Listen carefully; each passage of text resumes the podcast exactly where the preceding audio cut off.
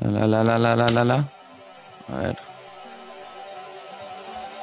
Trala, Voy a la, ver. la, la, la. Trala, la, la, la, la, la. A donde nos lleva la ciencia, me muero de ansias, le saco dos porcias para buscarle gracia. Sobrepasado, sobreinformado, colmado, como un niño gringo armado. A donde voy si peco, sigo odiando a los pacos. ¿De quién son esas voces? ¿Son dioses o es mi eco?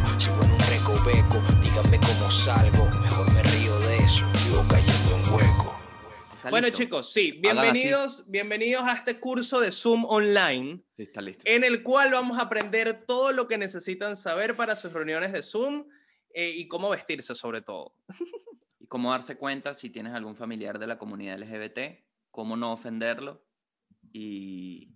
No, en realidad, ¿qué, qué pasa? Que mi plan no era volver a Zoom. Así que le pido, quiero pedirle disculpas a Zoom. Porque pensé que, que ya no me iba a hacer falta y aquí estoy de nuevo, ¿no? Sí, Con de esta hecho- porquería de de hecho- formato de mierda. Ambos pensamos que el hueco no iba a tener la necesidad de sucumbir a este formato, no lo veíamos venir, pero bueno, la vida es impredecible y eso lo comprobó el 2020. Ya, no sé si tú supiste el caso de la serie Lost, ¿no? ¿Qué pasa con la serie Lost? ¿Qué cosa en específico? Que llega un momento que se meten en tantos peos en la temporada 4 que dice, mira, ya lo que queda de aquí en adelante es seguir inventando peos. Y yo siento Claro. que nuestra vida se convirtió en Lost. Estamos en un punto donde ya la vida lo que hace es dar nuevos problemas y como el humor, esa es la premisa de este Lost, por eso es que no se hace aburrida, cómo el humor logra sobrellevar todas estas desgracias, ¿no? Una por una, eso es lo cómico de todo. Oye, qué, qué bonita metáfora para una serie que terminó hace como 10 años. Gabo. Bien- Claro, pero- bien pero-. Da la introducción, básicamente es como mojar el cemento, ¿no? Para tirar la base de este episodio, básicamente. Sí, sin duda alguna. El día de hoy, en este episodio del Hueco, vamos a estar hablando acerca del COVID, eh, porque precisamente el COVID es lo que nos tiene en esta situación. Ustedes pensarán, oye, ¿será que los chicos están en, en- en distintos apartamentos? ¿Será que los chicos están en distintas ciudades? ¿Será que uno de ellos pudo viajar? No, no es lo que está sucediendo, no es la dinámica que venimos a explicar. No, Eh, ¿Lo cuentas tú o lo cuento yo? no, dilo tú, dilo Ok. tú, porque después voy yo con todo. Oh, ok, ok, porque primero voy adelante yo entonces. Bueno, lo- les voy a Ajá. decir qué sucedió. Eh, a finales de la semana pasada yo me empecé a sentir un tanto cansadito. Cansadito, estaba como cansadito, como que coño, vale, que este sueño, que este sueño que me está dando, no entiendo este sueño. Mira, dicen que, que no se escucha, seguro, yo creo que la gente sí está escuchando. Eh, bueno, si los que están viendo ya esto ah, en YouTube adelantado, eh, o digamos Eh, posteriormente. Mayra, no, no, es Mayra, es Mayra Ok. nada más. Mayra que la del jodiendo. proble- Déjame hacerle seña. Mayra, eres tú. You are the problema. problem. You are the problem. Eh, para los que estén viendo esto en YouTube posteriormente, lo estamos grabando en vivo en Zoom para la gente que está suscrita a nuestro mailing list. Eh, bueno, el hecho que me te- estaba como cansadito, estaba como, oye, vale, ¿qué es este, qué es este cansancio? Tengo como más sueño de lo habitual. Y el día sábado, eh, bueno, me, dio fiebre, empecé como a sudar de la nada, me empecé a sentir bastante mal. El domingo tampoco me, sentí mejor, pero, perdón, me sentí mejor, pero no, no, no al 100%. Y el día lunes, bueno, decidí hacerme el, el PCR, ¿no? Resultados que llegaron el día martes confirmando mi caso positivo de coronavirus, de COVID-19, 19. Eh, es por esa razón que hasta este momento soy un rehén de Gabriel Ruiz, quien me mantiene convicto en las inmediaciones de mi cuarto y no me deja salir de la puerta del cuarto para allá porque él no quiere contagiar eso, que claramente ya tiene, solo que asintomático. Porque si algo aprendí del SEBIN fue como mantener a una persona encerrada. Lo que pasa es que yo no, bueno, los crímenes de lesa humanidad no son lo mío, pero, pero sí ha sido básicamente un toque de, de- de preso, ¿no? Un tratamiento de preso en su cuarto y, y bueno, todas las medidas que ya de verdad yo estoy que me, que me dé esa mierda. A este punto ya...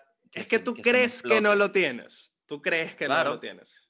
Claro, Ah, porque aquí lo que se demuestra es, primero se cae la tesis de Hitler, que es que la gente blanca es superior, ya se cae. Se Mira, cae eres porque el- ligeramente más oscuro que yo, tampoco así. El negrito de ojos claros sale victorioso, ¿no? En, esta, en este duelo de quién es el que tiene COVID, pero, que lo que me molesta de las autoridades de salud es que asumen que ya, o sea, ya yo por retruque tengo COVID. Ya a mí no me ven como una persona sana, ya yo soy un caso más. Claro. Bueno, y afortunadamente, en cuanto a mis síntomas, eh, bueno, como les dije, tuve eh, eh, fiebre el, el- el sábado, después mejoró, ya no me siento para lo absoluto mal, pero, y este sí es un grave problema, perdí al 100% el olfato y el gusto. En este momento, Gabo, tú en este momento podrías entrar al cuarto, podrías ponerte en cuatro patas y liberar tu ano, y yo podría acercar mi nariz a tu ano y hacer así. Y yo no percibiría ningún tipo de olor. Ese Quiero es que sepa que ese es el el, nivel en el que estoy. el estilo brasileiro, es ese. Se lo buscas así en Xvideos, el estilo Brazilian Farts. Pero, ¿qué pasa, Manuel? Que se puede confirmar también la, otro de los mitos del COVID, Ok. que es que pierdes el gusto, el aroma, pero el huevo lo tienes tres metros más grande, ¿no? ¿Eso lo Oye, confirmas o...? Lo, la verdad es que lo voy a negar. eh, son cinco metros más grande. Ya yo no sé qué hacer con él. No sé dónde, no tengo espacio para meterlo. Eh, Pero bueno, ese ha sido el, el- el mayor, digamos, de los síntomas que me molesta. Porque te voy a decir algo. Del Extra- sabor, ¿no? Coño, extraño la comida, marico. Extraño la, porque aparte es muy Tengo loco. que, tengo, que, tengo que darte. No, tengo eh, que pasarte al cuarto comida, se me Es muy loco. Sí, Gabo, Gabo- para la gente que está preguntando en el chat, sí, en efecto estamos haciendo por la, abajo la puertica, Gabo lo deja, me manda un mensajito, yo abro así con el tapabocas, meto y cierro rápido la puerta. Sí, Afortunadamente tenemos él- baños independientes, porque si estuviésemos cagando Cuando- en el mismo sitio, bueno, pero bien ridículo. Terrible. Tuviera COVID anal, que es el peor de los casos. El pero, peor de los COVID. ¿Qué pasa? Cuando él sale a buscar la comida, yo me encierro en la cocina. ¿Entiendes? Yo, he- yo he tomado mis, mis, mis previsiones, ¿sabes? Yo estoy aquí. y Entonces, ¿qué pasa? Yo me lanzo unas bolsas de plástico, agarro los, los platos. Por eso es que estoy que ya que me dé. Me quiero morir de COVID, ¿vale? Estoy cansado ya. El otro día le pedí que me trajera dos bolsitas de azúcar y las metió las dos bolsitas de azúcar en una mega bolsa gigante y la- como que la tiró hacia la, la puerta del cuarto. Todas las medidas. Entonces, le, le- cuando sale esos cubiertos, yo lavo esa vaina con agua caliente que tengo las manos en- al rojo vivo, tengo la piel, me he quemado tratando de desinfectar, ¿no? Y, y lo meto en, una, en un estante aparte y ahí tengo sus cositas, ¿me entiendes? Pero un nivel de orden que yo pensé que jamás iba a tener la necesidad de tenerlo. Y bueno, el día de hoy pedí también una orden de frutas, como bien sabes, Gabo, y, la- y la tengo- y ahora tengo frutas en el cuarto para poder comer como de vez en cuando. Pues yo dije, si voy a pasar, si no, va- si no voy a poder saborear nada, al menos, bueno, vamos a hacer dieta, ¿no? Claro. Porque entonces como, como frutas. Pero lo que te iba a decir es que es muy loco poder percibir la diferencia de texturas y de, y de inclusive de, del defecto. Por ejemplo, me, me- pedí un Subway picante, que se con jalapeños, vaina, para publicidad para que no nos paga, por cierto. Me pedí un sándwich con mucho picante. Y es muy loco percibir que tu cuerpo siente que eso es picante, pero no hay sabor. Igual que tenía un dulcito aquí en estos días como de, de- como un pirulín gigante relleno de dulce de leche, sentir también como la textura del dulce de leche, la galleta No la cosa, pero no pero ni un solo sabor. Es raro. Es raro, marico, locura. raro. Bueno, pues yo, yo aprovecharía como vegetales ahí porque yo detesto los vegetales, esa sería la única forma. Pero, ¿qué pasa? Que también yo te hablo claro, en lo personal Ajá. Tenía, escuchaba teorías conspirativas de que el COVID era falso y decía, "Mm, puede ser, hasta que te pasó. Sí, bueno, Tocó mi puerta. hasta que tocó tu- eh, yo yo sí había conocido personas que le había dado COVID. En Venezuela ya varios panas de nosotros ha tenido un COVID. No les voy a echar paja en el podcast, pero algunos de nuestros Claro. amigos ya han estado en su cuarentena. Era como que tampoco, es que- tampoco ah, era tan ajeno. A este punto todo el mundo ha tenido COVID mental. ¿Me explico?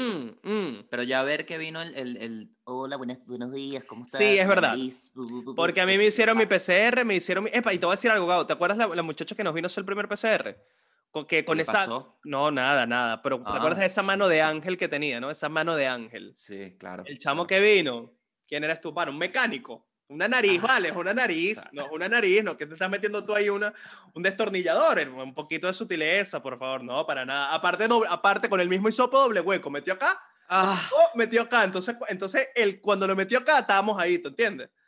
Entonces, doble sensación incómoda.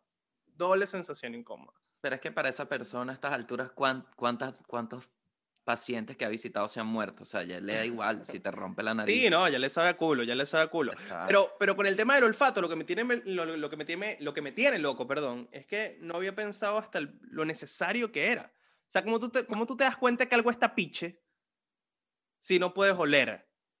Manuel, pero amigo, pero yo creo que ni siquiera para eso está la primaria, sino nacer. O sea, aquí estás diciendo que valoras ahora oler Valoro, cosas. valoro el olfato. Uno no Wow. sabe lo que tiene hasta que lo pierde, valoro el olfato. ¿Sabes cómo, cómo los primeros días cómo trataba de medir mi, con- con mi degradación del poder del olfato? A punta Ujú. sobaco en la mañana me lanzaba así una y no sentía Oh. nada. Yo decía que no, no, no, yo sé que yo no me he bañado. Esto tiene que tener un olorcito y no lo estoy sintiendo. De verdad que lo que hace es reafirmarme el encierro que te tengo y la barricada que te tengo en el cuarto para que no veas la luz. Pero, Epa, gracias por la mesita que pusiste en la, en la, en la puerta claro, para dejar, hoy, para dejar las hoy cosas. porque Muy bonito. te dejo la comida ahí en el piso, ¿vale? Y de verdad que es demasiado cárcel, cárcel, cárcel. Sí, en el piso es un poquito cárcel. Ojo, eh, tomé, la, tomé igual la consideración importante de que no me puedo morir, porque en este momento también tiene COVID Valentina Quintero, quien es sin duda mucho más famosa que yo y mucho más querida que yo. De manera que si se Mm. muere ella, va a opacar mi muerte. Entonces decidí mantenerme sano Claro. y postergar mi muerte al menos unos años más. Pero es que, ves, a- esto es uno de los temas que, que, que cuando me enteré de que habías sido infectado por tu irresponsabilidad en este país, eh, fue uno de los temas como, como que me hizo entrar en hueco, es el, lo volátil, ¿no? Porque al final no tenemos una, una información absoluta del COVID, de la COVID, ¿me explico? Sí, Es muy, es- es- hay un popurrí de posibilidades por, por la onda expansiva que tuvo esta pandemia, de que pueden pasar cualquier cosa. Entonces, yo escucho tantos podcasts que tengo mil historias, entonces está la historia, yo siempre te trato de poner a ti en una historia. Entonces, cuando vi que compraste las pastillas, yo dije, exacto, esto es. Entonces me acordé de una historia de un tipo que compró unas vitaminas, se las tomó y el COVID se le empeoró en dos horas, se murió. Y yo dije, bueno, nada, esperando aquí la llamada. ¿no? No, ¿sabes cuál es la historia que tengo yo en mente en este momento? Ya si nos estamos poniendo fatalistas. Hubo un, un compañero conocido en Venezuela que murió de COVID de nuestra edad, un tipo de los de 32, 33 años. Mm. Y, y, o sea, como que es- estoy, o sea, yo, el síntoma que tengo actualmente es el último síntoma que él tuvo antes de, de reventar, ¿se entiende? Como que el tipo, no vale, pero si el lunes él estaba perfecto, nada más le faltaba un poquito de, de gusto y olfato, pero estaba perfecto. Miércoles, entonces yo estoy que así, "Mm, ¿esto va a empeorar o no va a empeorar? Claro, claro, estás, estás en una demencia. Es que eso fue otra en la que entré. Que dije, o sea, imagínate si yo, tú también escuchas podcast y, y estás siempre como en, la- Claro. en el internet. Imagínate, confir- yo por eso no quiero la otra prueba. Yo no quiero que me confirmen. Si lo tengo o no, yo la estoy llevando. No, pero es que tú, es que Que me confirmen. yo te reenvié el mensaje del médico, Gabo Ruiz, que Sí, dice, que dice, ni siquiera se la vamos a hacer porque claramente lo tiene. Desgraciado, ¿vale? Hijo de puta. Y si yo tengo la sangre que cambia el, el rumbo de la historia, hijo de puta. No, y no, si no. tú eres el, el posible paciente cero para cambiar toda esta historia. Mira, a mí no me extraña, a mí no me extrañaría. Con todas las cosas que yo he hecho en mi vida, mi sangre tiene tantas sustancias que algo debe haber. Algún cóctel hay ahí para algo. Ellos se pierden la oportunidad. ¿Será? Yo creo que lo- Claro, lo- los anticuerpos guairenses pueden servirte en este momento. Mira, pero sobre, ahorita estabas hablando sobre la poca claridad que, hay- que hay co- sobre el tema. COVID. Y yo más bien siento que no, la, la sociedad entera, una vez que empezó este rollo, una vez que empezó como a avanzar, y la misma sociedad se empezó a dar cuenta que los entes encargados de ordenarnos en realidad no estaban claros de un coño Nunca. es cuando empezamos a dudar. Y yo creo que eso abrió una, una caja de Pandora, una bola de nieve de, de locuras que nos tiene hasta el día de hoy conspirando y hablando locuras sobre, Claro. sobre el COVID. Porque, por ejemplo, proponer un, un punto muy puntual, eh, la mascarilla. En un momento de la historia era que si póntela, no te la ponga, que si la que te tienes que poner es únicamente este modelo, porque si no este modelo, no te, lo demás te va a contagiar. Ahora la gente sale que con una media en la cara. Entonces, como que Sí. una serie de, de- de directrices raras que Es nos el mismo proceso que, que vivió el condón. Es que el, el tema que nos dimos cuenta acá es que básicamente esta pandemia lo que hizo fue lo que pasa cuando maduras y entiendes que tus padres son humanos. Claro, que la cagan. es lo mismo. Porque aquí nosotros se tenía esa ilusión de instituciones, de, ah, la clínica, ellos si se siente mal a alguien, lo curan. Ah, es una verdad absoluta. Y cuando llegó un punto en donde se enfermó mucha gente, Claro. porque esto no es nuevo, esto ya había pasado hace 100 años, pero ¿quién coño recuerda cosas de hace 100 años? Nadie. ¿Ok? Nadie. No, y esos Y 100 años era como que, se bueno, se murieron. cuenta- No tenemos los avances, se murieron. Se Claro. murieron y ya. pues. Entonces es como, oye, sí, nosotros estamos preparados, pero para lo normal de la gente, para esto no.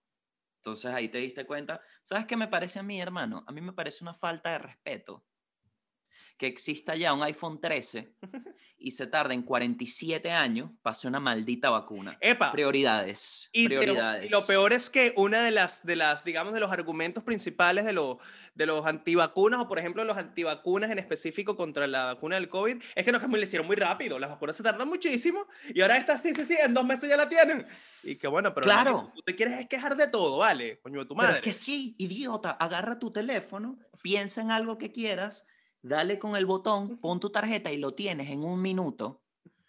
¿Por qué no debería pasar? Si te pasa con los churros de mierda que te estás comiendo, ¿por qué no debería pasar con algo que te cura por comer churros de mierda todo el día? ¿Por qué con los churros sí y con la cura no? Más con la, con la loca premura que tiene el mundo de coño encontrar una, una, una cura a esta vaina, ¿no?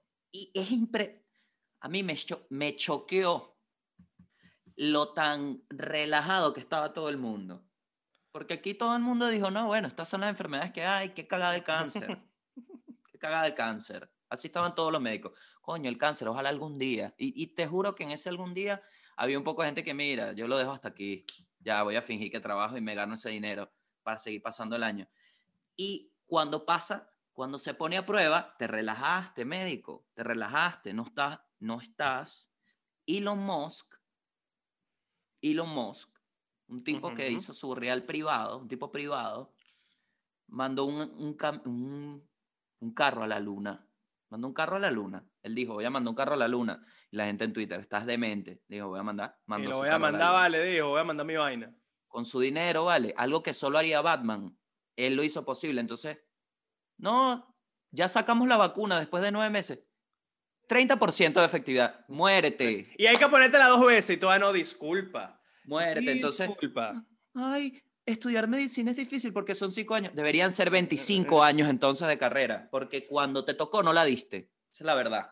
Mira, y si no me equivoco, la, la primera cronológicamente hablando de las vacunas que salió fue la de la, la rusa, ¿no? La Sputnik 5.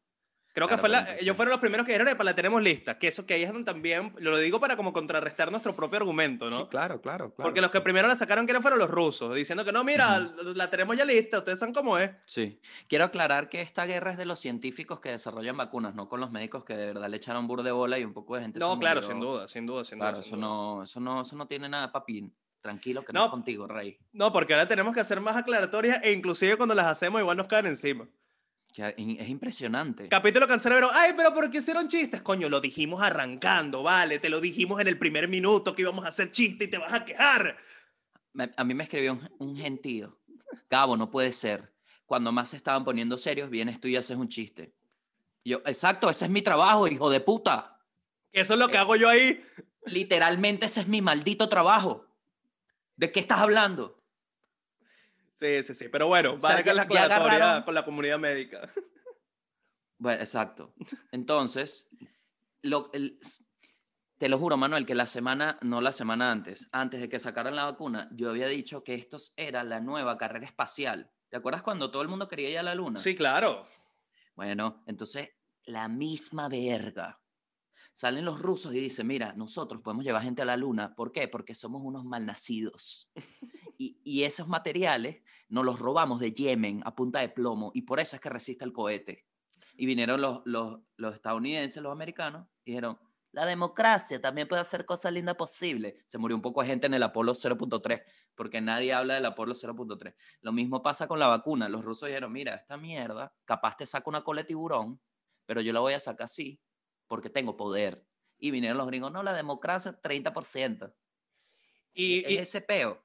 Y es muy cómico porque hasta cierto punto no estamos muy alejados de la vacuna rusa, no, quizás nosotros dos sí, pero sé que hay gente que está conectada en este momento al Zoom que estamos haciendo y la gente que va a ver esto también, que está en Venezuela, y ya Nikki, eh, que viste le digo Nikki, no sé, no sé por qué, Jam. no sé por qué Nikki, pero bueno, ya Mayuji, Mayuji, vamos a darle otro, ya Mayuji anunció que, que a partir de abril la, la- la vacuna que se van a imponer en Venezuela o que, o que digamos se va a, a implementar en Venezuela es la vacuna rusa, la Sputnik 5, que Sí. compró, si no me equivoco, fueron como 10, 12 millones de dosis que a partir de abril en Venezuela se van a empezar a aplicar. No sé cuál es el orden de prioridades, me imagino que habrá un plan, espero, pero el hecho es que, Ah. bueno, suerte allá, muchachos, con su vacunita rusa, compadre. A mí me alegra porque esto es el inicio de los X-Men Venezuela que eventualmente van a derrocar este maldito régimen, ¿no? Entonces, Ojo, Vamos, conociendo nuestro país, conociendo nuestro país, no importa, chicos, en, la- el- en todos los bodegones van a tener la vacuna Pfizer.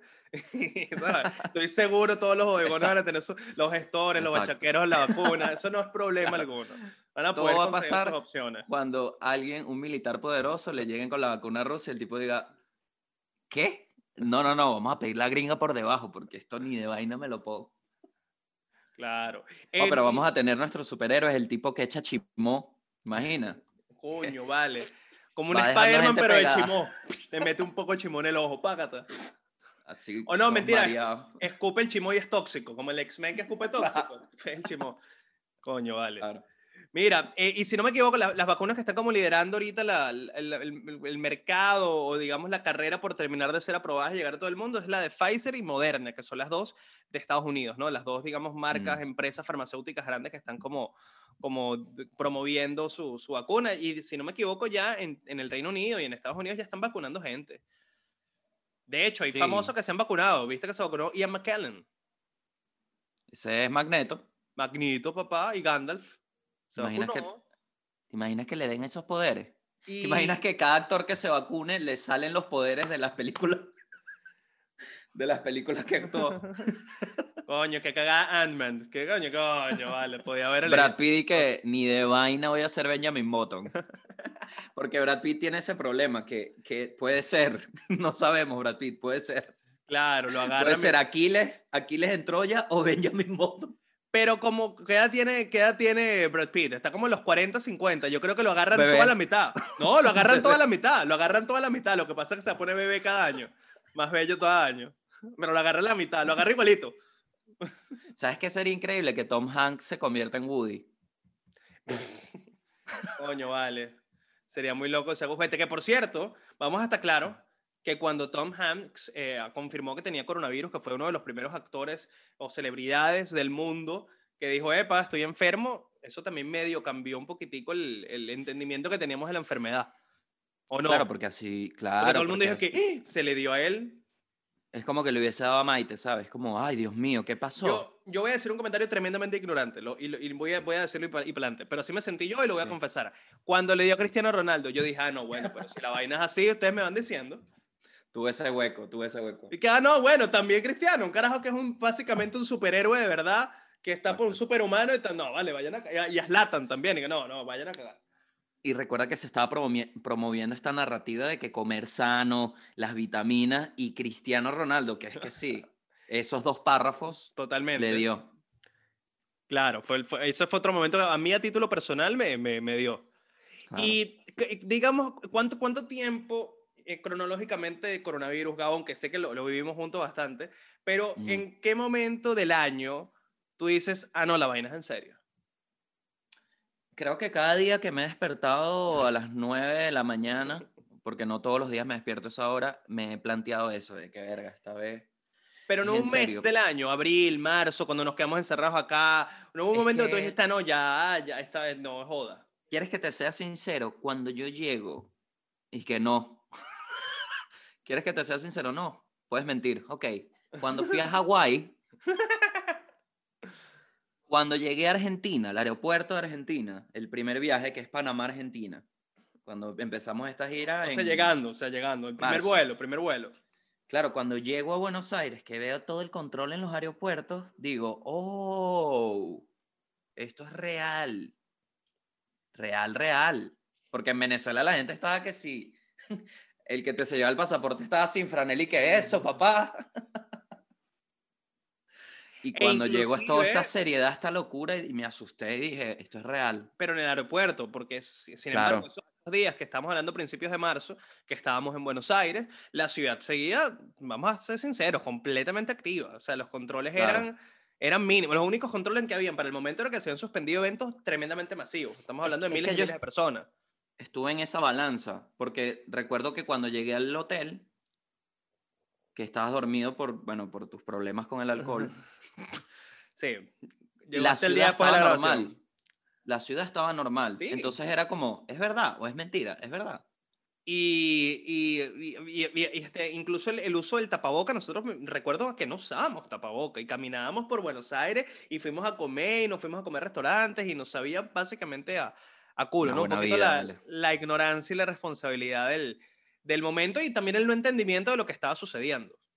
Era muy loco, era muy nuevo todo. De hecho, sí, yo tengo un poquito de, no resentimiento, pero me he dado con esa piedra a mí mismo de que no estaba, estaba tan desconectado de todo que capaz yo ni hubiese viajado, ¿me entiendes? Si hubiese tenido como un panorama más claro. Yo estaba que sí, ay, vengo una semana. Bueno, pero si te quieres poner, si te quieres poner materia, tú, tú me has dicho varias veces que tú igual en Caracas tú sentiste tu...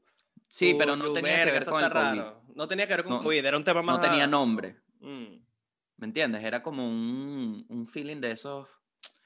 Bueno, Manuel, como ya lo dijiste, no, no, eso será otro hueco, ¿no? El tema de la espiritualidad y la santería, pero. Pero sí, ¿no? y está grabado. Lo loco es que está grabado. Eso es lo demente. Sí, es, y el- ese Está es el pro- grabado. e- Ese es el problema también de, de esto de hacer podcast y demás, que te- podemos ser muy lapidarios, Ujú. ¿sabes? Después puede salir que el comediante que dijo que no se iba a morir porque Valentina Quintero tenía COVID se murió. Esa historia también está. sí, sí, sí, sí. sí. Un Y el comediante vi- que ese estaba video perfecto. bien. Pero ¿sabes qué, qué es lo bueno, no? Y para como también quiero que me cuentes como que realmente qué has sentido, ¿no? Ok. Porque, ¿qué pasa? Yo, yo veo esto como una oportunidad de un testimonio, de un caso, porque, bueno, eres un caso Soy un número que más. tiene la oportunidad. Claro, pero tienes una ventana, ¿me explico? Sí, sin Tienes duda. una ventana. Bueno, como te refieres a mis síntomas y demás, ¿no? Sí, o sea, en general, porque hay tanto mito, hay tanta vaina. Es que también, más allá de eso, depende de cómo te pegue, ¿no? O sea, hay gente que obviamente agarra Claro. uno, eh, al, al igual que cualquier otro tipo de virus o enfermedad. Sí, también, ¿no? Depende de cómo te pegue, depende de tu cuerpo, depende de muchísimos factores. En mi caso, yo, yo te acuerdas que yo varias veces dijo, dije que no, a mí me dio en Argentina, ¿te acuerdas? Yo me ponía con esa labia, que no, a mí ya me dio. Sí. Sin sí. duda no me había dado. Sin duda no me había dado porque, porque notas, notas la diferencia.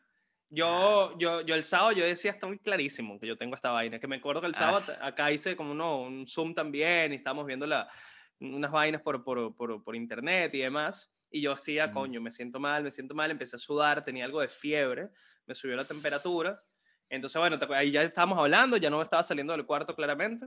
Y los días previos, y esto es algo a lo que le deberían hacer algo de seguimiento, yo lo único que sentí como síntoma raro era un poquito de sueño, de cansancio. Ese fue el único síntoma raro que pude haber sentido días anteriores. Que cuando estaba haciendo Sí. distintas actividades, coño, sentía como que, Ujú. "Verga, pero que es este sueñito, vale, pero si yo dormí bien, ¿por qué tengo Sí. sueño a las 3 de la tarde, tengo este sueño? Yo Pero- pensé lo mismo y descarté porque si eso es real, yo tengo COVID como desde el 2011. claro. Y que tú tienes el COVID todos los Y lunes en la mañana, raro. Nada más en ese Descarté. bloque. Claro. Descarté por ahí. Pero, ajá, físicamente, ¿cuán- ¿cuál es el día en que tú dices, o sea, qué disparador te hace decir, uy, es real, es real, the struggle is real? Para serte honesto, lo que más me estoy maltripeando es el tema del gusto y el olfato, porque una fiebrecita yo la puedo pasar y sudar como en efecto lo hice el mismo sábado. De hecho, voy a, voy a, voy a ponerme más honesto, el que hice yo el sábado, tú sabes, ese, el sábado, ese sábado que tenía fiebre, que aparte no, que no, no podíamos salir, ya estamos en fase 2, El entonces... Concierto Cae, de... a birra, no me caía birras aquí en el cuarto. Acá ratico te decía, dame una birra ahí en la puerta, pácata, pácata, birra, birra, birra. Me metí como 6, 7 birras ese día. Eso fue mi tratamiento del sábado. Muy. Demasiado el, el pran de la cárcel que, que paga las birras al guardia. Entonces, sí, y tú me la dejabas ahí, el six pack. Eh, Ábrete una para ti, Gabito, ábrete una para ti. ahí, te, ahí te dejé una, está un poquito caliente, pero bueno, y tiene. Y te dejé tres fonditos de unas latas ahí. Lo que no te perdono, y, y para abrir un poquito de, de este intercambio, em, lo de la chistorra, lo que me hiciste con la chistorra fue un desastre. Porque Oye, básicamente entiendo lo de tu gusto y el olfato, entonces yo le dije, vamos a descartar el tema de- del sabor y le hizo chistorras con cebolla y ajo. Una vaina que si, si no sientes ese sabor, estás muerto. Qué bueno que lo hiciste a propósito, qué intencional que, que le pusiste bastante condimento de mano, nada. Claro, yo, yo siento que ese es cuando, cuando se le va los tiempos a alguien el hielo, que le echan hielo así en los genitales, ¿sabes? Le echan hielo así. Yo dije, Claro. chistorra y ajo, eso te revive.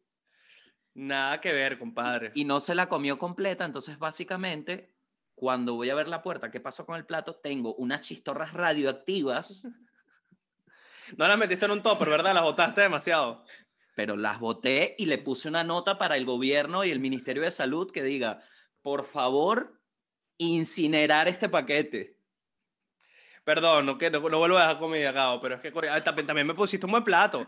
Las chistorras venían acompañadas un poco de carne, ¿estás claro? Era un poco de carne y un cerro de chistorra. Y dije, bueno, ya, ya va.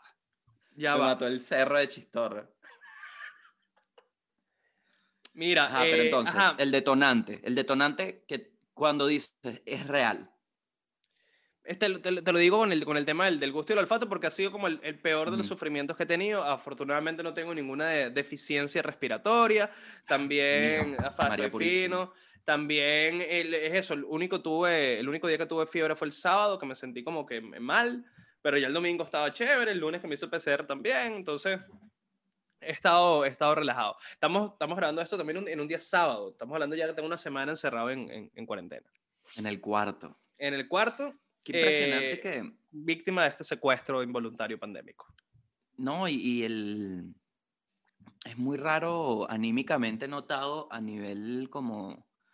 Bueno, en mis redes, que la gente no se esperaba, o sea, la gente creía que diciembre iba a ser genial y que no... Y, que- y Bueno. que de verdad que se había acabado esta pesadilla y la pesadilla dice, eh, no me ha acabado aún.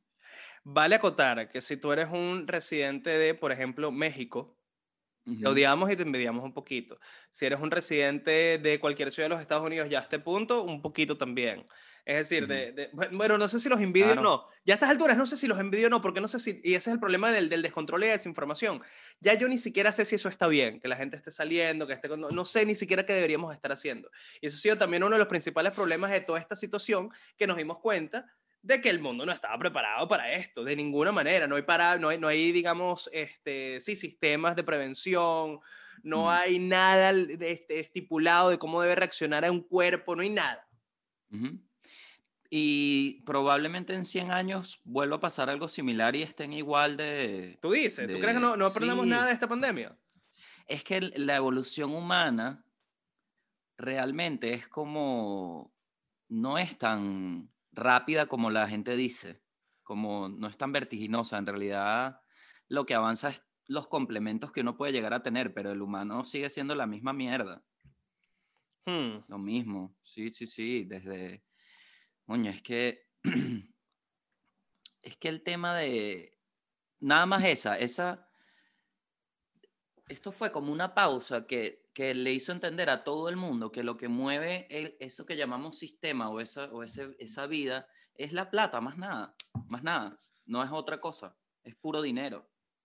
Porque entonces ves como las empresas que, que han sobrevivido son las que tienen un capital que han, que han reforzado, ves como alguna que otra novedad, pero todo termina en el punto del dinero, de gente tratando de sobrevivir, que la economía no se colapse, que el trabajo, que la gente en su casa, ha sido como... Pero lo yo- importante es la plata, entonces el desarrollo que, que vemos como, ay, qué locura la humanidad, lo que ha llegado, todo ha sido en base a la plata. No hay nada, no hay una... Todavía existe la UNICEF, que es y que sí, nosotros le damos agua en África. Y es que sí, esa es la única solución que hemos tenido por 800 años. Ir a llevarle un vaso de agua en África. ¿Y por qué no hacen otra vaina? y de, y de hecho, en la, en la famosa charla de, de Bill Gates, en la cual habla acerca de que el mundo no está preparado para una pandemia mundial y que también despertó como Ujú. 300.000 eh, teorías conspirativas al respecto, eh, precisamente por el ejemplo de África, que dice como que, miren, pana, esto, aquí hay un precedente de que el mundo no está preparado y si esto llega a expandirse a cualquier otro lado, va a ser una puta locura. Claro, claro. Y mm, también, Ah, también se recordó un poquito el como que, que- qué es lo que le da, qué es lo que vale realmente de todo lo que está pasando, qué, qué tiene valor realmente, porque las cosas como superficiales fueron como, verga, muchos, no sé, muchos restaurantes que quebraron, que, que son como Claro. complementos superficiales, entre comillas, o sea, más allá de que es comida, hay demasiadas vainas, ¿me entiendes? Entonces, la gente, coño, yo en realidad quiero hacer mercado, ¿sabes? Estoy como, como que se reculó todo y, y es como una, no sé cómo explicarlo, weón, pero también siento que esto es un punto de vista demasiado personal, pero siento como que se dividió en facciones. Está la gente que le sabe, o sea, ya está convencido que de verdad el mundo es hacer, hacer, hacer sin importar qué es lo que pase. Y está la otra gente que está como, verga, pero ya va, ¿qué, qué va a pasar? Ya va, ¿cómo actuamos? Que, que anda como más así. Hay otra gente que lo que quiere es trabajar ellos, salir y salir y salir. No, bueno, salir claro, y, y- y yo creo que he estado en ambos lados de, de- de ese mismo espectro en, en cientos de ocasiones en este año de, de encierro, ¿no? He estado desde el punto de vista de, mira, hay que encerrarse y no hay que hacer nada, y he estado desde el punto de vista de vamos a matarnos todos en la calle, el mundo no lo pueden tener encerrado, merecemos trabajar, merecemos nuestros empleos. Aunque sí creo que Sí. Yo, yo sí creo que esto va a marcar un presente grande precisamente por el factor que tú comentas al principio. Yo creo que los gran, las grandes corporaciones van a decir, yo no puedo perder esta cantidad de plata otra vez. Yo no voy a Claro. permitir que a mí una enfermedad que venga de otro país me venga a mí a joder mi, mi- la cantidad de plata que me meto anualme- anualmente.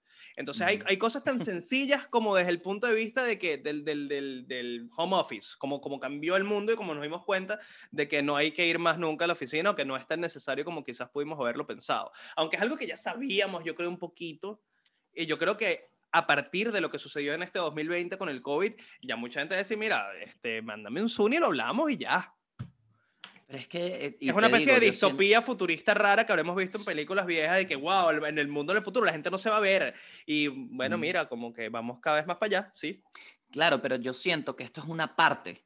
Me explico, que somos una parte. Yo pienso igual que tú de las reuniones y tal, pero siento que eso todavía no es una verdad absoluta porque si no, la gente no hubiese salido corriendo como salió, me explico. Más allá del trabajo, porque lo del trabajo está sin, eso jamás lo voy a poner a tela de juicio porque cada quien tiene una realidad y necesita comer. ¿Me explico? Claro, claro. Yo lo que estoy poniendo, mucha gente, mucha gente, sin señalar, mucha gente se fue por ahí.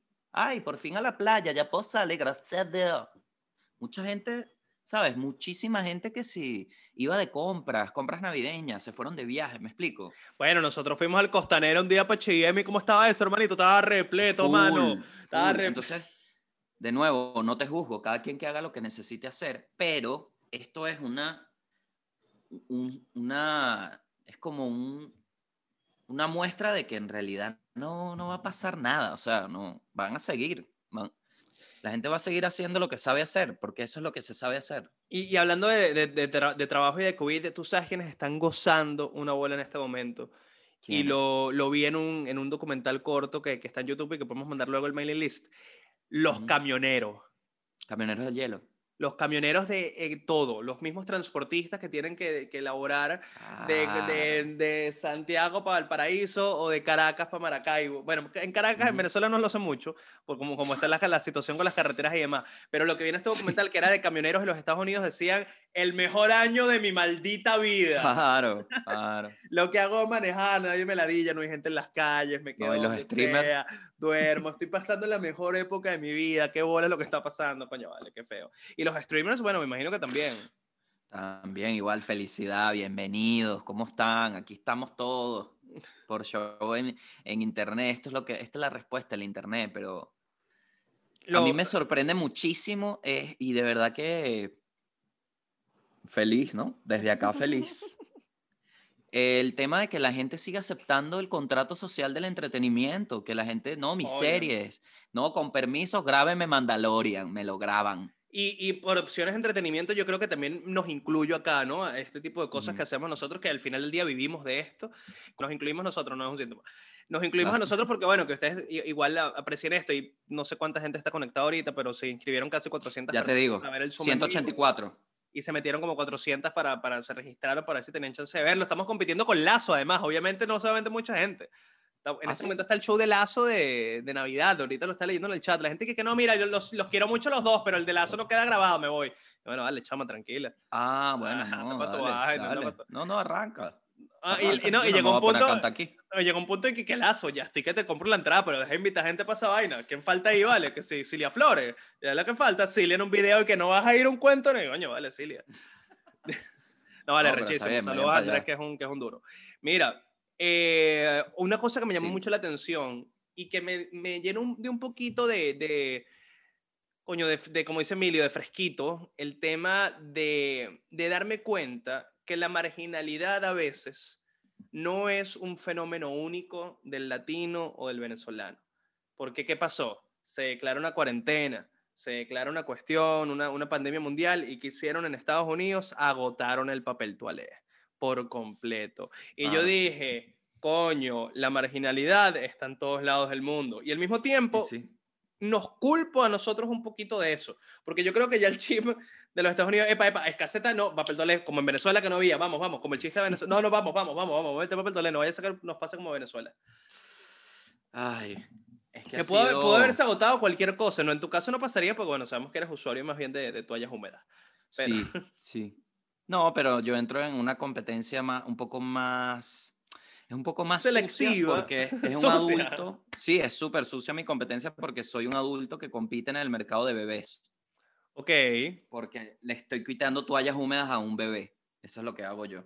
Y es un poco más, como más raro, pero no, no pienso en eso porque al Claro, final uno si, tiene que tener lo mejor para uno. si las toallitas fueran un órgano que tuviese que ir para alguien en una situación grave, Sí. tú serías un maldito que la quita la- la- la- el, órgano la persona necesita ese bebé. Sí, Le dices, no, vale, dame acá esas toallitas, límpiate con Sí. un periódico, carajito, el coño, dame Eres acá. joven, eres joven, tú eres joven. Yo Ya necesito yo un viví culo varias suave. cosas, me merezco otras cosas. Tú te las tienes que ganar. Oye, Pero, ajá. ¿qué pasa? Que estaba viendo como la cronología de, de cómo fue, porque es muy loco como... Yo también siento que como el mundo se puso como en la misma página, menos en Estados Unidos, que los racistas siempre han estado en otra página, porque eso pasó Sí. mientras el COVID. Que el tema del racismo en Estados Unidos, bueno, bueno, sí, el, el- el. Black Lives Matter, que en medio del COVID era como que, bueno, no entendemos qué está pasando ya. Poco poco de gente, gente marchando, dándose coñazos. unas marchas, unos saqueos, rompiendo policías, los policías rompiendo, una locura. una locura. Pero todos nos pusimos como en la misma página de mierda, no sabemos qué está pasando. Y esto habla muy mal de, mm, como de las instituciones, entre comillas, pero no de uno, porque ¿qué, ¿cómo son las cosas? Pasa algo, ustedes me informan, yo veo qué hago en mi entorno, pero aquí básicamente pasa algo y nos vamos enterando todos. Casi que la OMS decía, mira, hay que usar tapabocas y nosotros hay que usar tapabocas y la OMS que no, creo que no. Y tú, pero ajá, pero ¿por qué? ¿Sabes? Era como un debate. ¿no? Y el nadie- debate nadie en sabía. Twitter de que el usar tapaboca no te sirve de no contraer la enfermedad, sino de no pegársela si tú estás de que cállate, vale. Todo, todo por clics. Todo por clics. Porque esto todo se convirtió en que el Internet tuvo el protagonismo. Porque mucha más gente se metió a Internet porque no había calle. Entonces lo No, que claro. hacían era clics. Ya no se puede eh, tapaboca. Deja de quitarle tapaboca a los médicos. Ellos lo necesitan más que tú. Un poco de campañas, todo por clic. Bueno, hablando de, de- esos cambios que pueden haber a posteriori, ya del, también del lado del, del entretenimiento, varias productoras grandes anunciaron que el año que viene es cines. Y que, bueno, sí, de pinga, pero al mismo tiempo vamos a estar en HBO y en HBO Max y en Netflix y, en, y en otras plataformas al mismo tiempo que en el cine. O sea, no- el, el mundo cambió, no me la dillen. ¿Cuándo, ¿Cuándo fue? ¿Verdad? Porque en esta cronología lo que, a lo que iba a llegar es que acabo de leer, el 25 de marzo de 2020 se decreta cuarentena en algunos sectores de la región metropolitana y eso me dio un vacío en el pecho. ¿Qué día, qué día? El 25 de marzo. Ok. Creo que, es, creo que fue, eso es 14 días después de que nace el Rucio Moro. o, o cinco días antes, en 29 de marzo. Un 29, no me acuerdo. Sí, sí, cinco días Ah. después nace el Rucio Moro. Pero, 19, 19. Cuando un, di- yo- un 19 de 19. marzo, un 19. 19 de marzo, exacto, bueno, esto pasó después. Todavía Reinaldo Armas se recuperaba de la resaca de la celebración. Y Tiene- aquí en. Chile, Ujú. Cuando decretan esto, yo dije, ok, ahora sí me quedé en esta mierda atrapado. ¿Te acuerdas que hicimos un mercado todo cagados con los muchachos, un poco comida y que no sabemos cuándo vamos a poder salir? Qué locura. Yo- Mira, estábamos tan nerviosos que Manuel Ángel compró unos ca- callos a la madrileña enlatados. que sigan estando en el estante de la cocina. Me los, haría, co- me los haría dar en estos días, porque si a ti no te gustan y yo no tengo gusto, venga. No quiero que te pase eso. Mira, ¿recuerdas algún momento durante este año, seguramente al principio, donde, en el momento que no estábamos tan claros, que hayas sido tremendamente irresponsable, que hayas dicho, oye, ¿qué estoy haciendo yo acá? Eh, sí, sí. Todo nuestro, nuestra estadía en Argentina, por ejemplo. Básicamente, eh, yo creo que cuando voy al Costanera la primera vez, me asusté. Costanera es como decir un Sambil que sí fue a la universidad Exactamente, Afuera. un centro comercial importante en Santiago de Chile, chicos. y se graduó. Viendo y escuchando. O sea, sí se se, graduó. graduó. Sí. Imagínense el Sambil y le dieron la beca, se graduó, volvió vestidito así. Es un. Sanville donde no te van a matar. Y si te matan, lo va a hacer una banda de, de cuello blanco. No, no te va a matar cualquier persona. ¿me? Pero como no todo, no todo puede ser perfecto, que no tiene el Costanera? A JR Petare. Entonces, bueno, ¿qué No lo tiene. Ahora el Sanville sí. Pros y Punto, punto para el Sanville, punto para el Sanville. Sí, entonces, cuando fuimos, ya toda esta información asimilando un poco de que, mira, va a haber que quedarse acá hasta que te puedas ir, con lo que la pandemia es real, ya con este decreto fue como, mierda, que hay demasiada gente que no le está parando ni media bola a esto. Yo recuerdo en una de las escaleras eléctricas, me pegó como una brisa caliente y dije, este definitivamente es el COVID. Este Esta es. brisa caliente. Lo olí, así Yo- huele. Yo, yo lo veo más en retrospectiva, en momentos en los que no sabía y en realidad Ujú. Por ejemplo, tengo, tengo esa, esa escena en la cabeza de en- entre enero y febrero, tú sabes que giré bastante por, por Venezuela y tuve un show en La Guaira, no me, no me acuerdo ahorita en dónde, en un club, y recuerdo que tenía como estos aires medio condisoplados que echan Ujú. como, como un humo, ¿sabes? Como que es un aire acondicionado, pero sale como un humo blanco de lo frío que está. Claro. Y yo recuerdo estar en tarima, prenden la vaina y se pone a echar humo, pa, pa, pa, y yo dice que, jaja, ahora todos tenemos coronavirus. Y la gente, ah, risas, risas, risas. Y el coronavirus era So como, real. como un chiste lejano que sucedía en alguna parte del mundo. Y bueno, muy real, par de, par de meses después, ¿no? Un par de meses, o sea, ni siquiera, como mes y medio después ya estábamos en cuarentenados. Una locura, porque ¿qué pasa? El primer caso fue el 26, el primer caso reportado fue el 26 de diciembre En Wuhan, ¿no? en, en Wuhan. En Wuhan. Unos amigos ahí. Pero, el, ¿qué pasa? Que el 31 de diciembre dicen, pero hay rumores, y esto es una de las teorías conspirativas, porque recuerden que acá el tema es, esta es mi teoría conspirativa. ¿Esta es la que tú quieres creer o...? Me parece la más lógica. Ah, déjame, déjame plantear bien antes de que tú digas lo que vas a decir.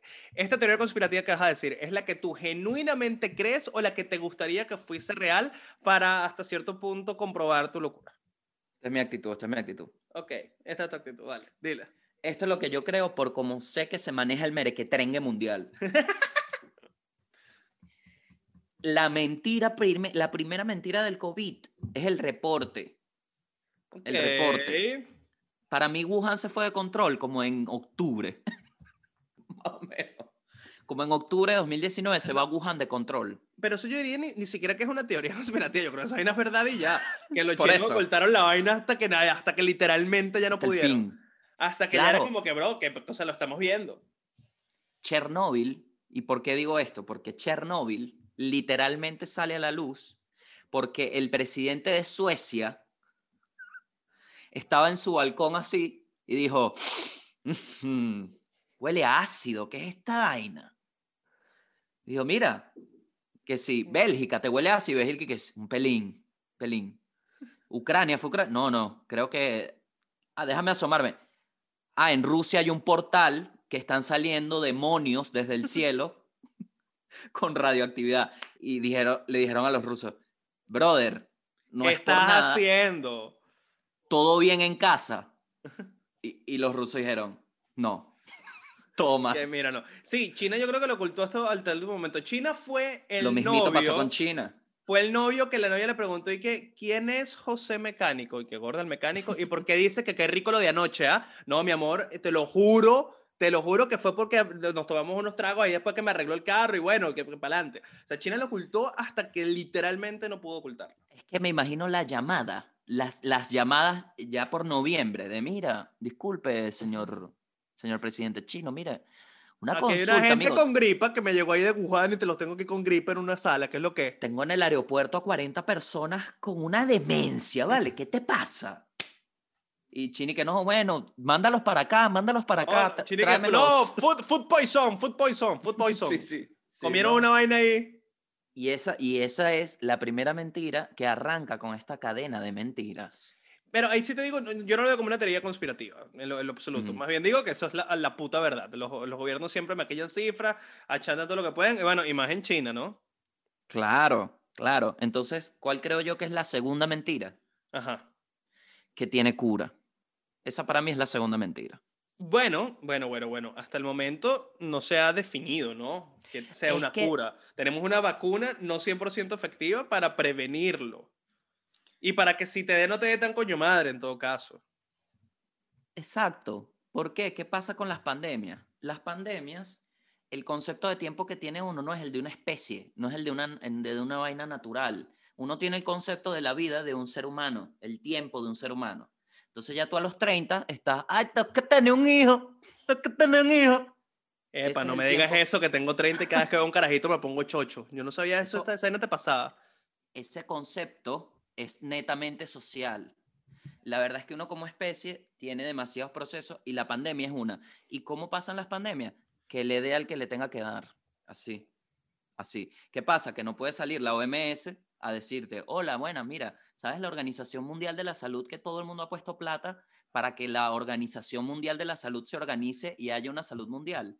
No puede hacer nada. Esa es la verdad. Eh, Y bueno, ¿Entiendes?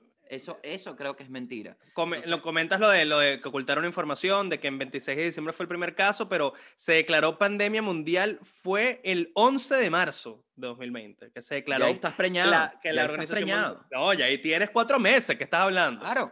Ya se te Ese empieza a te- ver ya- barriga, y no ya le has ahí se dicho en te la ve la barriguita, claro. Ya estás usando franela ancha, mami. Estás poniendo... estás- mira qué feo. Estás poniéndote esa chemise azul muy grande.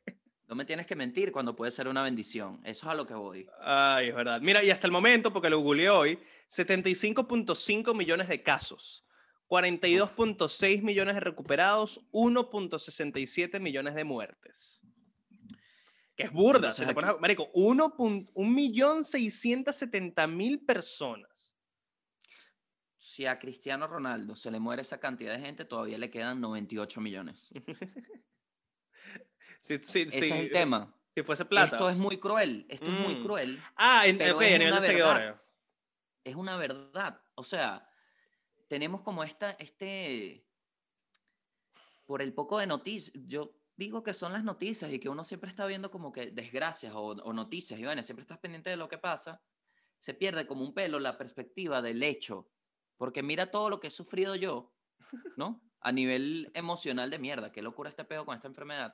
Y somos dos personas, ¿verdad? 1.6 millones, el impacto es demasiado, pero comparado con recuperados, infectados, no es nada. No, bueno, sí, sin duda. Numéricamente hablando, Exacto. no, en- Pero entonces, un, un promedio, esto sin es- duda. Esto no es suerte. Esto no es suerte, Manuel Ángel Redondo. Esto es una forma de decir las cosas. Porque hay casos, por ejemplo, em, el caso de, de Trinidad, Ok. ¿verdad? Terrible caso, ¿verdad? ¿Cómo se Espantoso, este nefasto. Cifras, 19 personas. Boom. ¿Me entiendes? Se, se torna, se le da más relevancia a esas 19 que al 1.6, por lo que tiene alrededor. ¿Me explico? Claro. Entonces, esta manera de presentar 1.6 millones como, no, mira, y los recuperados, marico, es un impacto muy duro que desde el día, desde, mira, si en China dio en octubre, estos desde enero sabían que era incontrolable, es incontrolable. Es, es una pandemia y es como, pero no pueden decir eso, es imposible decir eso porque ahí salgo yo y digo, ah, mamá, güey, mis impuestos, ¿qué pasó, papá? Claro. Porque yo estoy pagando una, una supuesta estructura que tú mantienes y me dices Un que se me sistema de salud, tú me estabas diciendo que no estás preparado para, para una enfermedad y una gripe, tú eres medio marico. Exacto. ¿Te pasa? Claro. Entonces, ¿cuántos casos? Entonces, otra arista, el dinero de nuevo. otra No, y, no, y- y el, manejo, el manejo de las cifras a, a favor de, de quien las diga, ¿no? Que es algo que ha estado toda la vida, pero en, en- aquí en Chile pasó un ejemplo muy espe- específico que nos dio mucha risa en su momento, que era que tomaban el, el número de, de muertos como personas recuperadas porque, bueno, ya no tienen COVID. Ujú, Están buenas, ¿no? exactamente. Bueno, ¿no? Y las metieron a las cifras recuperadas. Y ya que estamos en, en, en datos chilesolano, antes de seguir con las teorías conspirativas, che-. ¿chequeaste lo que le pasó a, a- nuestro querido Piñera reciente? No, Chama, estaba en Cachagua, una playita, Valparaíso. ¿qué es eso? Pero ¿quién le dijo a él, Dios mío? Pero Ay, bueno, pero ahí está Piñera caminando en la playa porque quería desestresarse, que estaba muy des- de- estresado. Entonces, caminando sin Carajo. Cachagua, pa, pa, panzo, ¡epa! ¡epa, tú eres el presi! ¡Tú eres el presi! ¡Coño, una foto ahí, presi! Y que claro, presi, sin mascarilla. Se tomaron la foto los dos, la apuntaron en las redes y se hizo tremendamente viral, le cayeron encima a Piñera. Y lo que me parece cómico es que Piñera, o el gobierno chileno anunció que Piñera se autodenunció ante las autoridades competentes y lo multaron por como 3.500 dólares, es un poco plata, como 2 millones y medio pesos, casi 3.000, 3.500 dólares. Pero oye, vale, qué grande que oye, politiquero, vale, que no me voy a autodenunciar, me voy a cobrar y me voy a dar el vuelto. Mientras toda esta mierda pasa, se sigue Oye, aparte para. Piñera, sí, claro. Mientras toda esta payasada pasa, se sigue muriendo gente. son payasadas, marico, y son payasadas. Eso es literal otra vaina que nos dio la perspectiva de las elecciones gringas también, más allá de todo el pedo de Black Lives, que fue una locura, el tema de las elecciones también se mezcló con pandemia. Entonces, tuvimos la Sí. oportunidad de ver la película desde la casa, mucha gente tuvo la oportunidad de ver la peli desde la casa. Y está planteado este juego de el error que hagas tú, yo lo capitalizo y tú voy a ver cómo te curas. Y aquí, aquí vimos eso. Piñera, pan, tal, no, sal tú, paga tu multa, pum, listo. Un intercambio digno de compartir entre la gente. Pago con una historia de Instagram. Sí, bueno, es como. Siempre siguen jugando, pero la gente al final se va a seguir muriendo, weón. Qué bola. Em, el- la- las otras teorías más, más loquitas que salieron al, al- al respecto. Los extraterrestres. Hay una extraterrestre, eso no lo había leído yo. Sí, sí, sí. ¿Qué sí. dicen? Que lo- lo- lo- es un virus inoculado por una vida alienígena, algo así. Tú sabes que cuando el SIDA, ¿te acuerdas que el, el mito era que un chimpancé y un humano tuvieron sexo? Ok. Bueno, una de Sí. estas teorías de que fue un sexo con un alien. Uño. Ujú, Y se le fue el polvo, pero extraterritorial. Si, podrías, si pu- pudieses cogerte un alien, ¿lo harías? Por supuesto, ¿no viste Avatar? No, pero es que Avatar está muy bueno. Eh, Sí, sí, es una rara, está raro. son Eh, extraterrestres fit. No, a mí la que, la, bueno, viendo el, el tema del, del control del- de la población que lo, que lo mencionabas hace, hace rato, esa es una, ¿no? Como que fue un virus inoculado para controlar la población, pero no solo en el sentido de encerrarnos, sino de matar a los más débiles, a los viejos, como de aprovechar los recursos. Es otra de las teorías conspirativas absurdas que hay por ahí dando vueltas. Sí, bueno, pero es que, verga, no sé. No sé, yo no, yo no. Una especie de purga, parece exacto, comentar en el chat.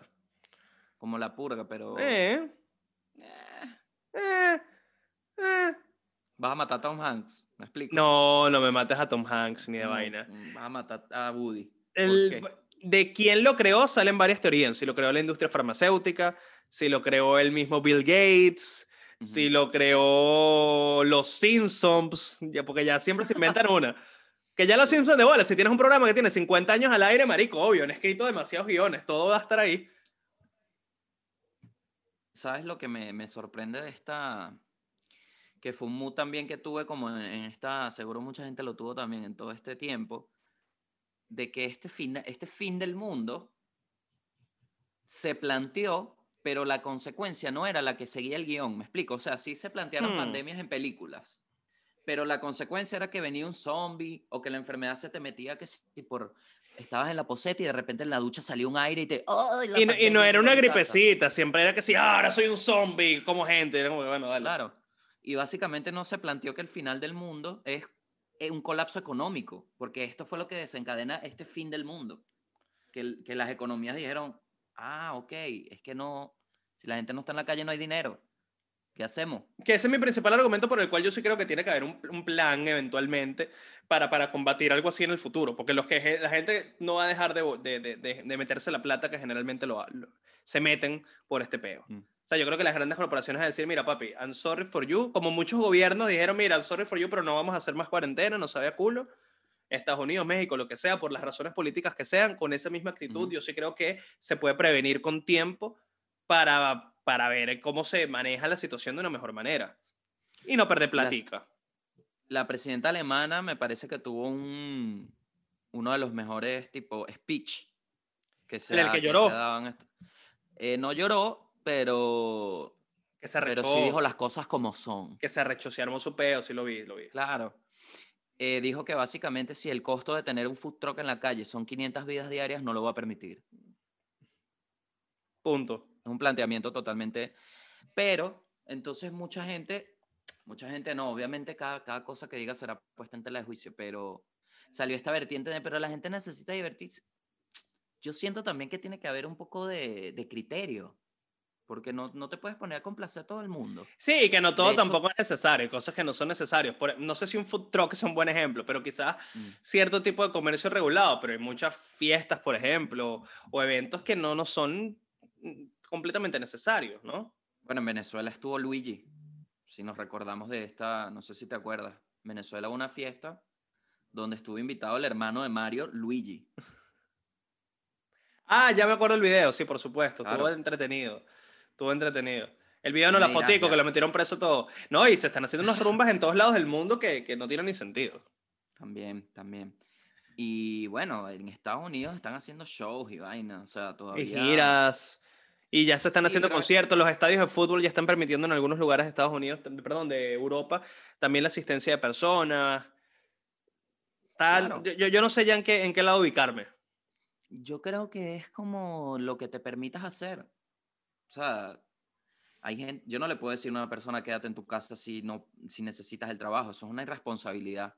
Porque me Claro. estoy saltando todo lo que toda tu tu interpretación de tu vida me la estoy pasando por el culo, te estoy diciendo algo que no sé si puedes ni siquiera aguantarlo, ¿me explico?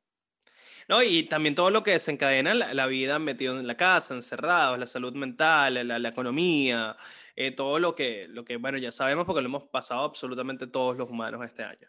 Y me parece una parte importante, que esto lo tengo para, para como para ir cerrando el, el tema COVID, eh, algunas de las recomendaciones como que filtrando un poco de cosas siento que me han servido, ¿no? Y como hoy tengo un certificado de soy la persona que sí resiste el ataque, entonces siento que son, son cosas que he escuchado que me cambiaron el cerebro de una. Por ejemplo, el, el día uno Ok. Acá en Chile escuchando un podcast, el de Joe Rogan, él invitó a uno de los médicos que estaba que sí, es como el primero que fue a ver Chernóbil. Sí, no, yo me acuerdo que me como, era un infectólogo o algo así, ¿no? Yo Ajá. recuerdo ese episodio, sí. Fue el tipo como que vio la planta eh, destruida y dijo, ok, ya entiendo más o menos lo que Mm, va a aquí hay un peo. Y él dijo que el, el tema de la alimentación es clave, que básicamente es como un... Fue ahí donde dijeron que la chistorra con ajo y cebolla era la alimentación necesaria, ¿no? Tú lo, ok. Exacto. Ahí fue. claro. Exacto. Él vuelve a la vida español, le dicen a eso. Pero el, este tipo dijo que es una vaina que si te pones a verla tiene sentido. Y yo agarré como esta visión del peo así, que trates como de tener tu cuerpo lo más, lo menos basura posible. O sea, que, que comieras que si vainas a la plancha, sin, sin alimentos, que comieras como literalmente un tipo en una caverna.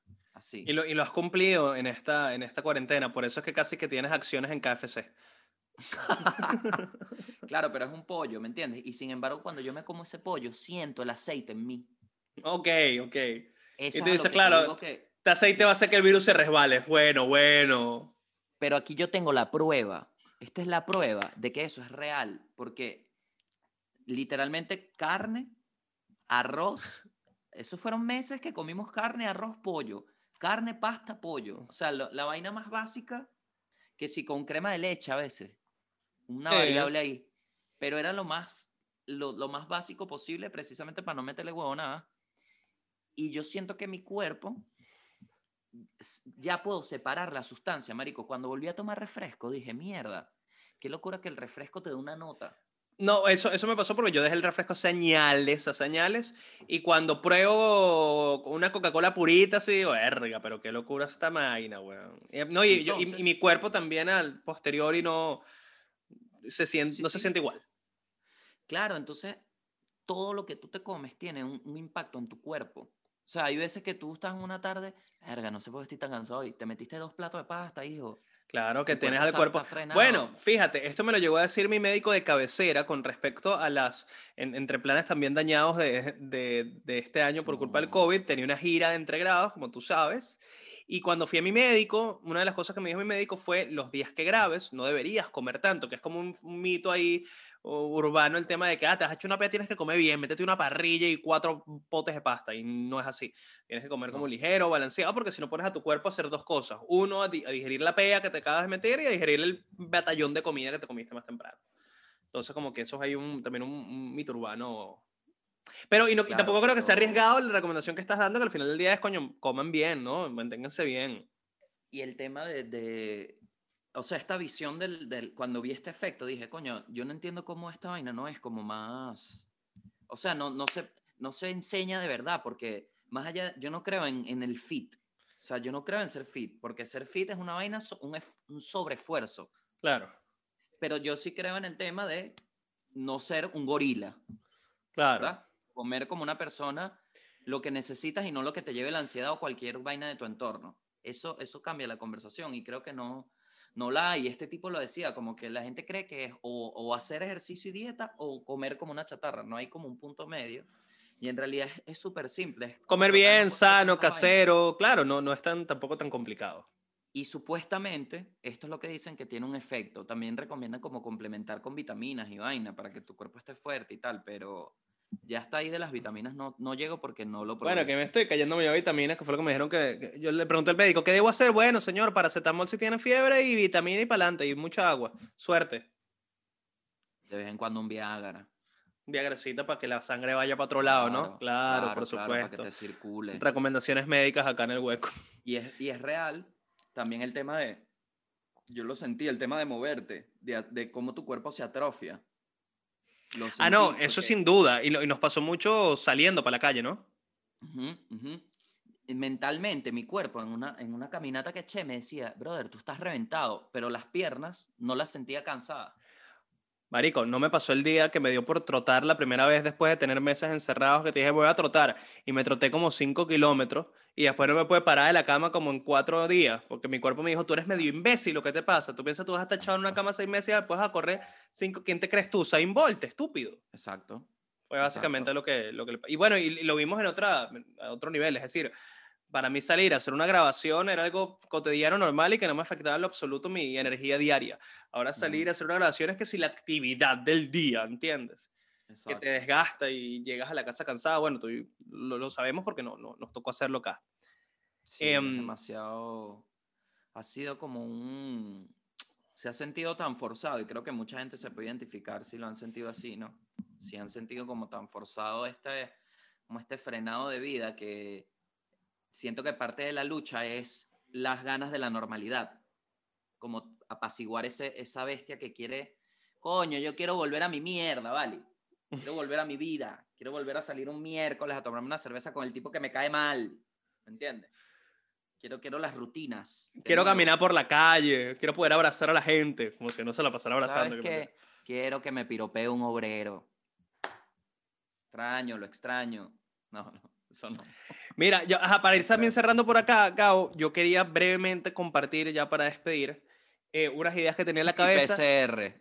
No, no mi PCR, pero algo parecido. Voy a hacer un breve testamento en caso de que pase algo. Uno tiene que, No. pro- lo voy a dejar acá grabado al final de este episodio para que quede en la posteridad de cuál es este mini, mini testamento, porque es rapidito, rapidito lo Qué tengo ya pavoso. delimitado. Fíjate, rapidito. Si te Juan mueres, yo voy a seguir el proyecto. No, dale, dale, dale, dale. Porque ya basta. Haz dinero, dinero. Juan Pachanga es de mi papá. El perro es de mi papá. Todo lo demás es de mi mamá, menos, menos Esto porque me lo pidieron, que es en realidad una carga. Me- yo tengo muchos discos en mi, en mi casa, discos de acetato, de verdad. Me los pidieron, los, los doy. Grace Aguirre me pidió los discos nacionales, tómalos, Grace, te los estoy dejando aquí, mira, el, el, pro- tómalo, ¿qué vas a hacer con, con poco caja de discos? No lo sé, pero bueno, adelante. Y los demás a Machus, ¿cono- a Ma- a- ¿conoces a Machu? No. El de Caracas Dealer, un peruano en Caracas que, que tiene una... Suena raro peruano Caracas Dealer, no, No, sé, no. Pero, pero él vende discos No, no tengo nada que ver. Legalmente no tengo nada que ver con esa persona. Todos los discos se los dono a Macho. A Macho. Eh, ajá, mi laptop y mi micrófono, la laptop del micrófono, se la doy a John Iverson. Muchacho, el otro día lo invitamos para un Zoom y me dijo, no me puedo meter el Zoom porque la canaimita no me deja. Entonces, coño, John Iverson, Ah. gran intérprete urbano de Mariara, le cedo mi micrófono y mi laptop para que el chamo pueda hacer algo. ¿Te da ansiedad esto? ¿No? Ah. No, y dije por último, felicidades, ah, que fel- felicidades, ah, John claro, Iverson. coño, Claro, John claro. Iverson para que, para que pueda grabar mejor. Y por último, mi casco de Servando a Josué que me lo pidió. Ya, ¿Y ese culito a quién se lo deja? Tenía que romper, tenía que romper. porque Pensé que ibas a puso hacer más preguntas acerca de que tengo un casco de Servando, pero ok, dejémoslo así. ¿Cómo que tienes un casco de Servando? ¿Pero un casco de qué? Como que Servando es un caballo y le quitaste una espuela. ¿Qué, qué casco tiene? Breve, largo cuento corto. Un amigo eh, llegó a trabajar en una producción con Servando. Y, en esa, y Servando tenía un casco y como que se fue del país y le dijo, marico, quédate con el casco y se lo dio a mi amigo. Unos años después, mi amigo se fue del país y estaba diciendo, bueno, que mira, tengo aquí unas cosas, si quieres te las llevas. Tengo ahí una computadora, tengo un iPhone. Y, no, no, no, dame el casco de Servando. Y ese fue mi casco de Servando para montarme en, en mis Y lo confirmaste. Bueno, no le he preguntado, pero yo es como el niño Jesús, uno decide qué creer, pues, ¿sabes? Yo, Qué horrible. como Qué Dios. horrible que porque ya tú conoces a Servando, entonces te puedes encontrar con la peor desgracia de tu vida un día que le digas, déjame contarte algo. Servando, ya que No, no, no, yo, con este yo trago, verifiqué la fuente, no le he preguntado algo". a él, yo no le he preguntado a él, pero yo, pero yo sé que las fuentes trabajaron ahí, yo, yo ¿Sabes sé qué que sería?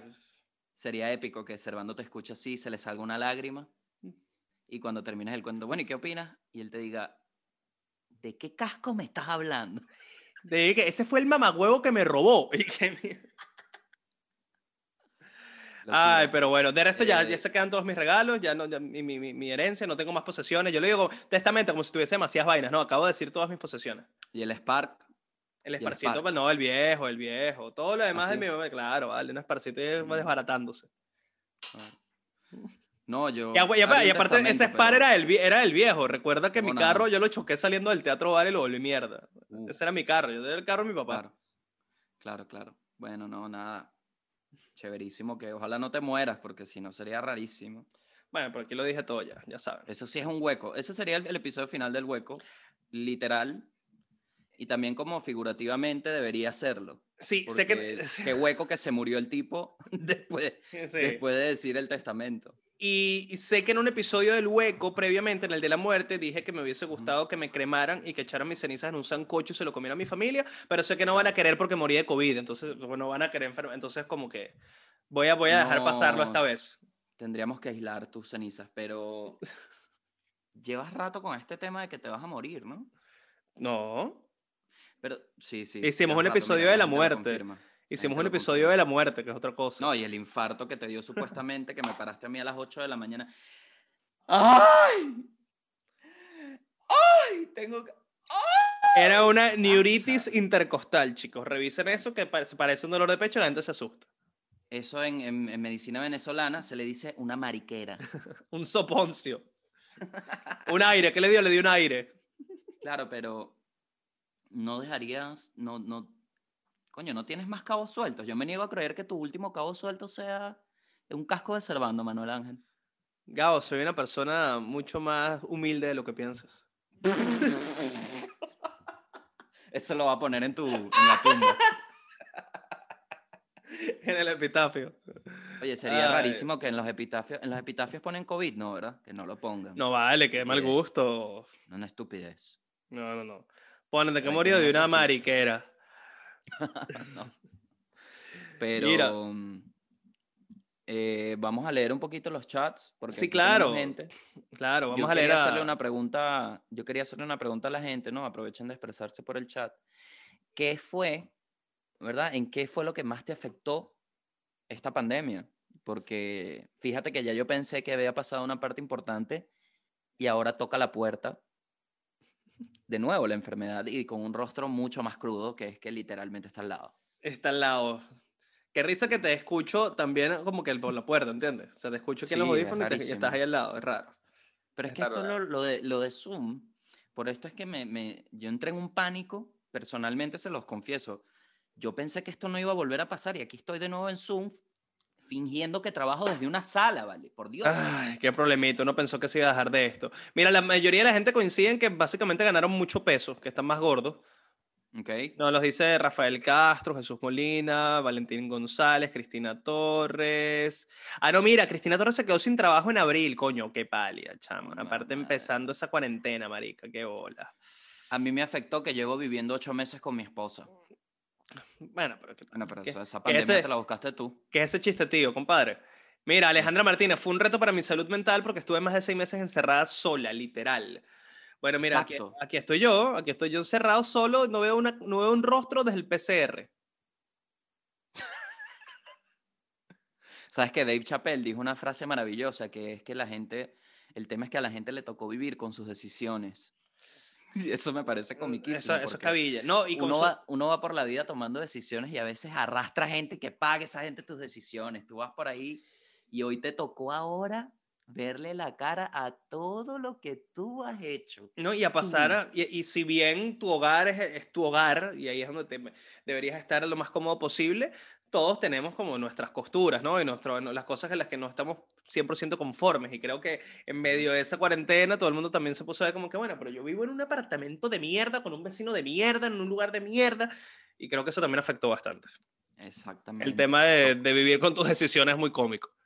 Es muy cómico.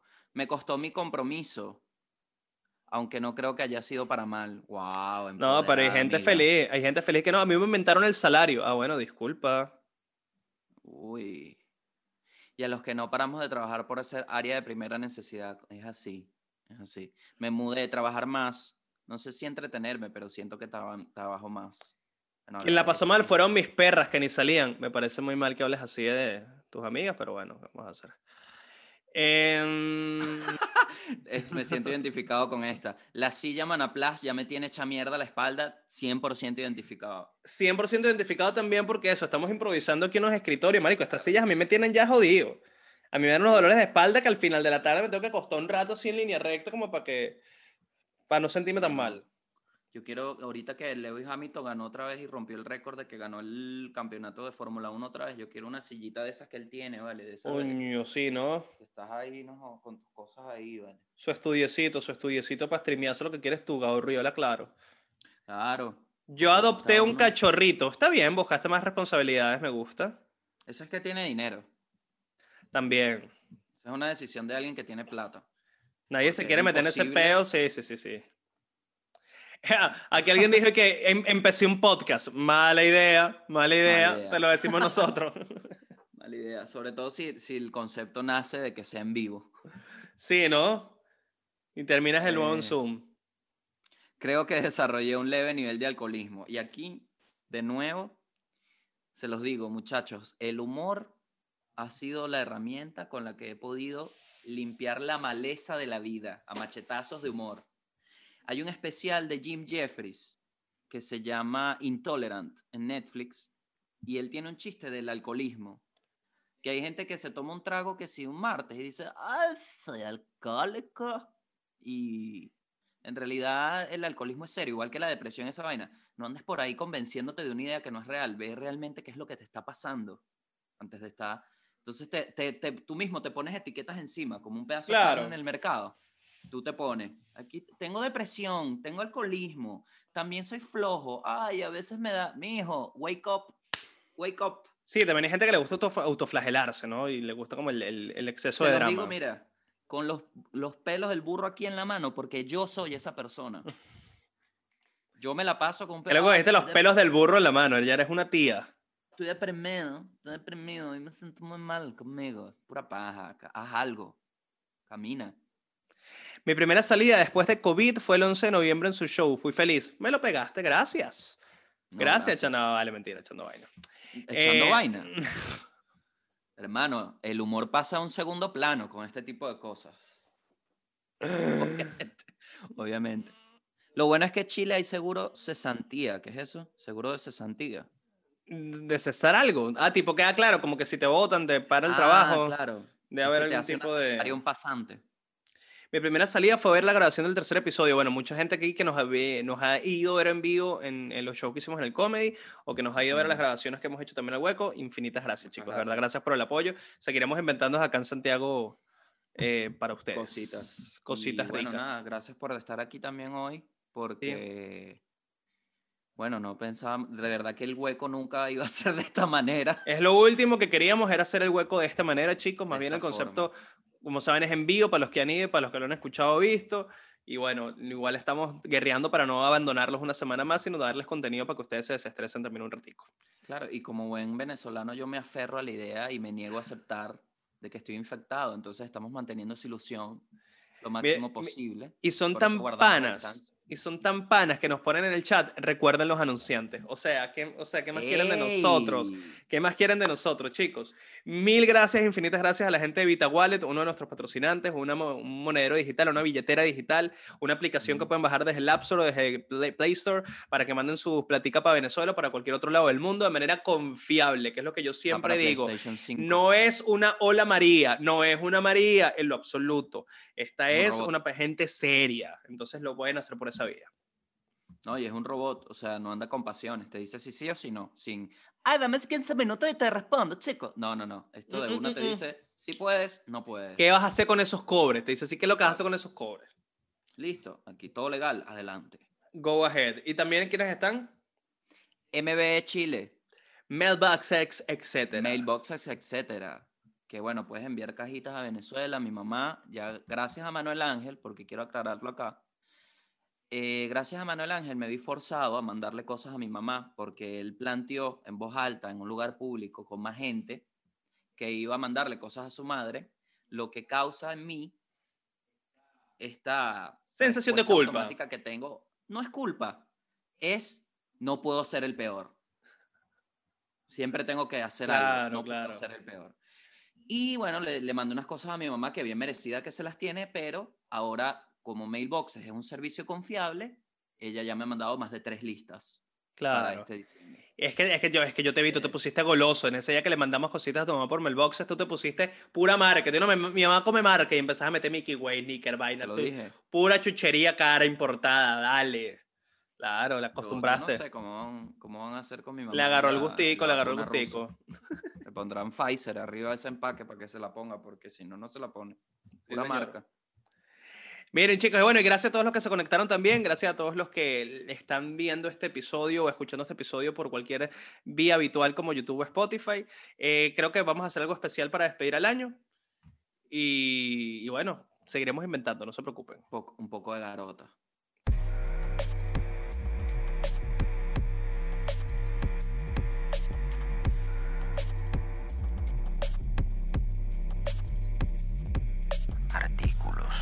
dados.